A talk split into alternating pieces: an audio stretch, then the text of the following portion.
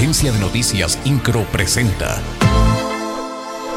Resumen informativo. La Secretaría de Turismo analiza la posibilidad de la descentralización del Querétaro Centro de Congresos de Gobierno del Estado. Adriana Vega Vázquez Mellado, titular de la dependencia, destacó que se busca beneficiar a los inversionistas para que tengan más posibilidades de realizar eventos y congresos. Mencionó que con la descentralización de este espacio disminuye el número de trámites para poder realizar eventos. Detalló que se consultará con el sector turismo cuál puede ser la mejor opción para operar este espacio de reuniones.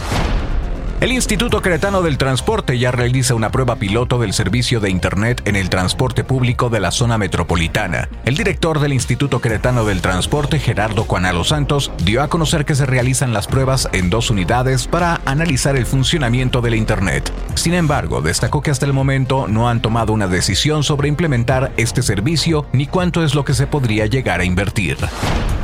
Desde la Secretaría de Desarrollo Sustentable CEDESU nos esforzamos para no dejar de hablar de comercio exterior, fuente de riqueza para nuestro Estado, afirmó el secretario Marco Antonio del Prete III durante la mesa de discusión, seguridad, logística y operaciones de comercio exterior de la vigésimo primera edición del Foro de Logística. El funcionario estatal destacó el crecimiento que ha tenido Querétaro en el rubro de exportaciones, puesto que al corte del primer semestre del año se han exportado 8.803 millones de dólares, cifra que representa un incremento del 16.5% respecto al mismo periodo de 2021.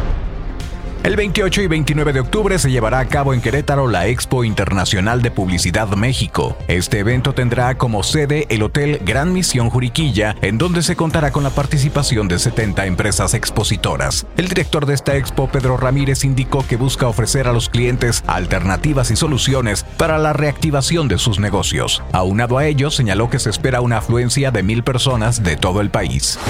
INCRO, Agencia de Noticias.